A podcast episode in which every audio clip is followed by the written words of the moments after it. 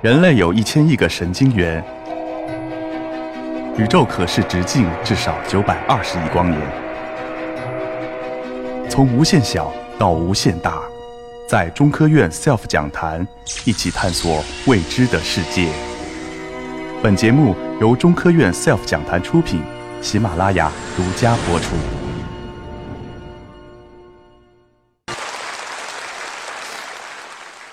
大家下午好。很高兴有机会到这儿来。那个编导组跟我说呢，和这个结合我做这个流动人口、流动儿童、留守儿童的这个一些体会，来分享一下我们这个关于好奇心方面的一些这个一些一些收获吧。今年呢是这个我们改革开放四十年，那过去的四十年里面呢。我们国家取得了很大的这个成就，经济发展、社会进步都有很多的成就。与此同时呢，在这四十年里面，我们国家也经历了巨大的社会结构的这个变化。在这个巨大的社会结构变化里面，一个重要的方面就是人口的这个大规模流动。那我自己呢，作为一个社会科学的一个工作者、一个研究者，呃，很。很荣幸能够亲身的经历了这样一个四十年变化的这样一个过程。我从这个一九八九年，呃，在人民大学硕士毕业，然后留校开始。这个担任教师、从事科学研究以来呢，呃，就从一开始就选择了把流动人口以及流动人口相关的这个话题呢，来作为我的研究的一个一个基本的一个对象。所以呢，我也很庆幸做了这样一个有这个这个有有幸的这样一个选择。那在这个过程中呢，也取得了一些小小的成绩。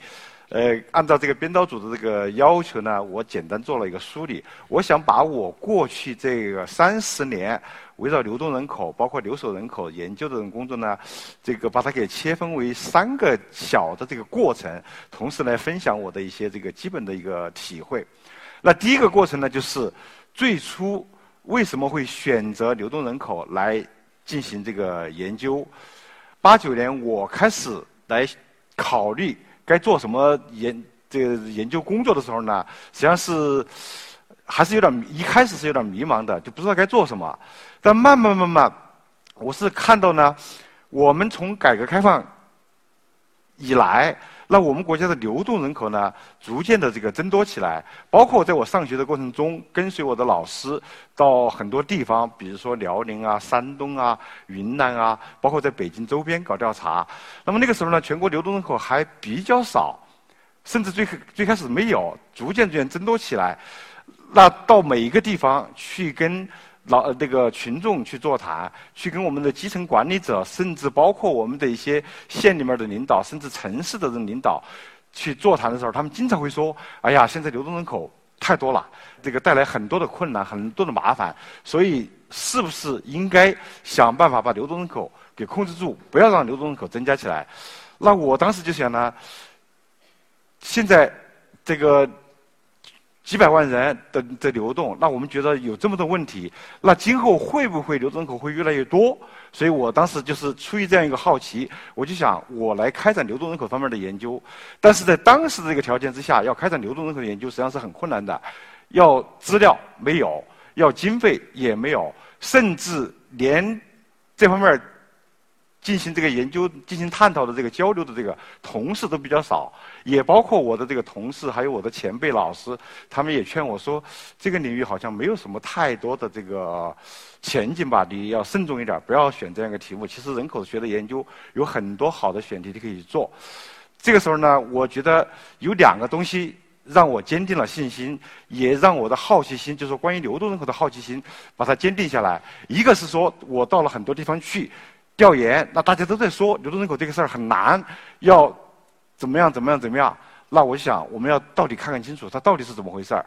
第二个事儿呢，就是当时在学习的过程中，那么我们学习了很多理论，城市化的理论，人口迁移的理论，特别是人口迁移里面有一个推力和拉力的理论，那就是城市的拉力因素和农村的推力因素会促使人口、促使劳动力的。大规模的流动，但是呢，我们国家在八十年代和八十年代以前，由于我们有一些特殊的社会管理的制度，比如说户籍管理制度，比如说收容遣送条例等等，使得当时全国的流动人口很少。你比如说，这张图是这个改革开放四十年里面我们国家的流动人口的数量变化的这样一张一张图。从这张图上我们可以看到呢，在八十年代初期，全国的流动人口非常少，大概就是六百万左右。六百万是一个什么概念呢？今天北京市一个城市的流动人口，就官方数据就八九百万，甚至实际上的流动人口可能比这个还要多。上海、深圳、广州、东莞等等，一任何单一一个城市的人口，都比当时的流动这个这个全国总的流流动人口要多很多。那个时候非常少，但是今后会不会增加起来？那么按照这个推力拉力理论，可以明确的预判。流动人口会迅速增加。当时之所以少，只是因为我们有一系列的制度，有一系列的政策，让它不能流动。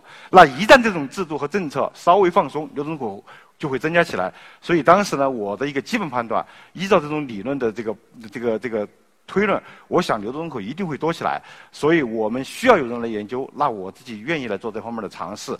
那所以呢，从这个小小的经历。我想和在座的年轻的朋友分享的就是呢，我们一定要掌握理论。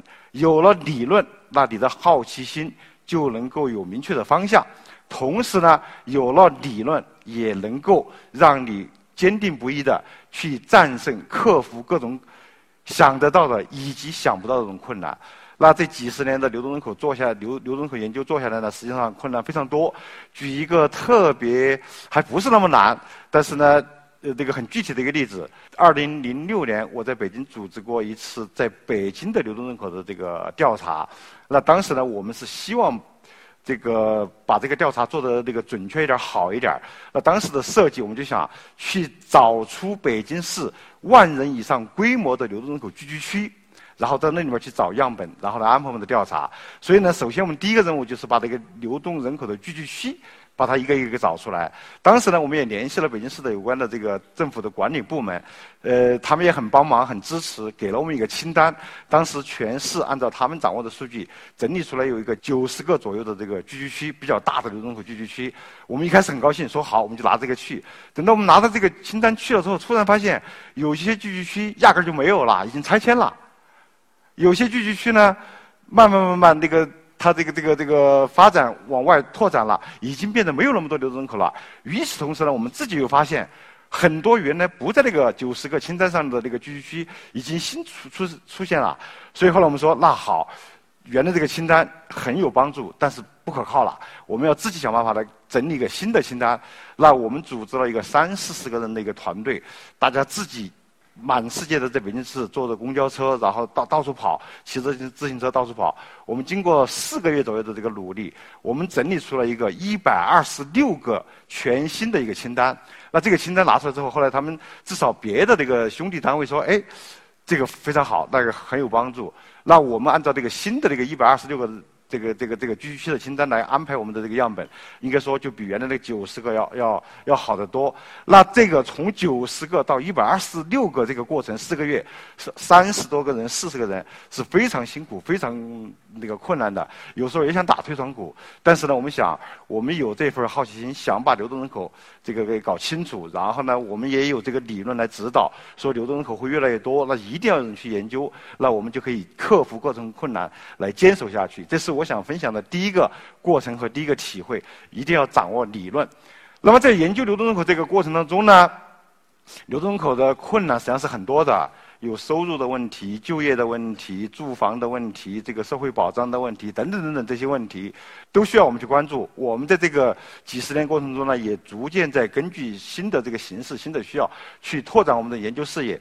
那这个过程当中，我们注意到一个现象。是什么现象呢？就是流动人口这一群人非常年轻，就在这张图上，这是我们人口学上经常用的一个图，这个很简单的一个图，就是把人按照年龄大小，这个低年龄组的放在下面，高年龄组放在上面，然后男的放在左边，女的放在右边，要把它画出来，通常是一个三角形形状，或者就是一个金字塔的形状。那这个我们叫做人口年龄结构的金字塔。那大多数国家的金字塔，这个。呃，人口年龄结构的形状都是这样一个金字塔的形状，但是我们国家当然也包括其他国家的迁移人口、流动人口，其实很特殊，它主要是以青壮年为主，那也就是在这个图上中间的一部分，它出奇的多，不是一个严格意义上的金字塔。那么这样一个以青青壮年为主的一个群体，决定了，那么流动人口当中有一些问题特别特殊，那什么样的问题呢？